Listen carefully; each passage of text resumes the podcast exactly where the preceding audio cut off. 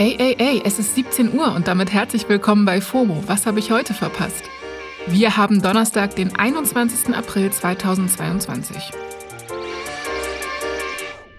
Mein Name ist Jasmin Polat und ich bin die Barbara Salesch der Generation Y, online manchmal ein bisschen judgy. Heute geht es um Hashtag Linke MeToo, Hashtag Justice for Johnny Depp und warum ihr vielleicht bald Netflix mit Werbung sehen könnt.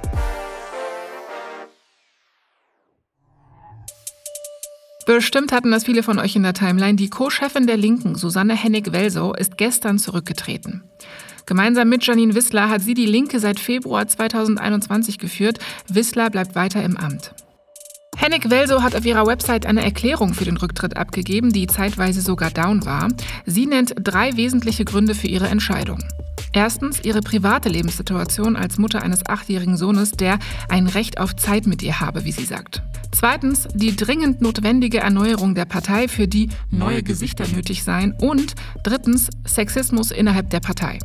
Ja, vielleicht habt ihr es mitbekommen, das ist in meinen Timelines bisher tatsächlich verhältnismäßig untergegangen.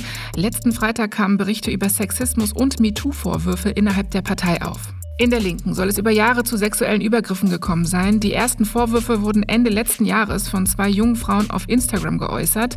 Jetzt haben sich Betroffene zusammengetan und ihre Vorwürfe gemeinsam öffentlich gemacht. Im Fokus stehen aktuell vor allem Mitglieder der hessischen Linkspartei.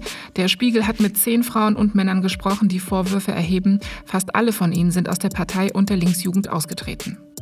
Mittlerweile werden deutschlandweit mehr als 30 Männer aus der Linken, unter anderem auch Bundespolitiker, beschuldigt, von insgesamt über 25 Betroffenen. Das alles kommt jetzt mit dem Rücktritt nochmal hoch, vor allem auf Twitter. Die Journalistin Luisa Hofmeier hat zum Beispiel getwittert, Sexuelle Gewalt erschüttert, lähmt, traumatisiert und es gibt sie überall. Hashtag linke MeToo sollte eine Mahnung für andere Parteien sein, Vorkehrungen zu treffen. Der Skandal entsteht nicht mit dem Übergriff, sondern mit der Ignoranz Verantwortlicher.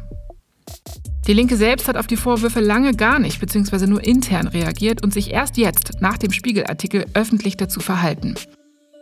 Gestern Abend hat die Partei ein Statement veröffentlicht und auf Twitter unter dem Hashtag Linke MeToo geschrieben, wir bedauern die sexuellen Übergriffe in unserer Partei zutiefst und entschuldigen uns bei den Opfern. Es tut uns leid, dass wir nicht früher darauf reagiert haben. Wir stehen an der Seite der Opfer und werden transparente und vorbehaltlose Aufklärung organisieren und vorantreiben. Ja, Hennig Welso hat mit ihrem Rücktritt also echt auch ein Statement gegen den parteiinneren Sexismus gesetzt. Dann hoffen wir mal, dass das Wirkung zeigt. Tja, thematisch bleibt es ähnlich, auch beim nächsten Thema leider. Ich habe mich die letzten Tage wie deutsche Alice im Wunderland gefühlt und bin in einem kleinen, unerfreulichen Rabbit Hole verschwunden, nämlich in dem aktuellen Gerichtsprozess zwischen Hollywood-Star Johnny Depp und seiner Ex-Frau, der Schauspielerin Amber Heard. Und ich nehme euch jetzt kurz mit. Ruhe im Internetraum. Depp und Hurt stehen sich gerade in einem Verleumdungsprozess im US-Staat Virginia gegenüber. Letzten Dienstag ging es los. Man kann den gesamten Prozess und alle Aussagen live via Stream mitverfolgen. Ich weiß, irre, oder? Und der Hashtag Justice for Johnny Depp trendet quasi täglich. Bis jetzt waren unter anderem der Leibarzt, die Schwester von Depp, Freundinnen und Weggefährten und aktuell auch Depp selbst im Zeugenstand. In seiner Zivilklage beschuldigt Depp seine Ex-Frau falsche Aussagen in einem Artikel für die Washington Post gemacht zu haben. Die beiden sind seit 2016 geschieden und seitdem in einem bitteren Rosenkrieg. 2018 hatte Heard in dem von Depp beklagten Artikel über ihre Erfahrungen mit häuslicher Gewalt geschrieben. Dabei hat sie aber seinen Namen nicht genannt. Trotzdem sagt Depp, habe sein Ruf dadurch Schaden genommen. Deswegen verklagt er Heard jetzt wegen Verleumdung auf 50 Millionen Dollar Schadenersatz. So, das sind so die Basics und die Vorwürfe, um die es geht, sind wirklich hart. Es geht um Gewalt in allen Formen, von verbal bis sexualisiert. Es geht um Drogenmissbrauch, traumatische Kindheit, psychische Gesundheit und so weiter. Ich kann wirklich nicht alle Vorwürfe wiedergeben, dafür sind es zu viele. Depp wirft Hurt zum Beispiel körperliche Gewalt vor und hat Situationen geschildert. Sie wiederum wirft ihm mehrfache Übergriffe, zum Beispiel unter Drogeneinfluss vor. Depp sagt aber, er sei nie handgreiflich ihr oder anderen Frauen gegenüber geworden. In Debs Aussagen gestern und vorgestern spricht er von einem Drang nach Gewalt bei seiner Ex-Frau und beschreibt, wie er jahrelang unter ihr gelitten habe. Hurt hat noch nicht ausgesagt, das Ganze dauert wohl auch noch Wochen. Unter anderem werden vom Tesla-Chef Elon Musk Aussagen erwartet und vom Schauspieler James Franco. Also da kommt noch so einiges, deswegen will ich mir jetzt kein finales Urteil erlauben. Nur so viel. Ich habe den Eindruck, dass beide auf ihre Art unter dem anderen gelitten haben. Zumindest zeigen das die bisher gezeigten Beweismittel. Für mich sieht das im Gesamtbild nach einer klassischen toxischen Beziehung aus. Und bei dem Prozess jetzt glaube ich nicht, dass irgendjemand da als Gewinnerin aus dem Raum geht. Trotzdem ist es natürlich ein essentieller Unterschied, ob jemand wirklich körperlich gewaltvoll war oder eben nicht. Ich schaue natürlich weiter zu und hier bei FOMO kriegt ihr die Updates zum Fall.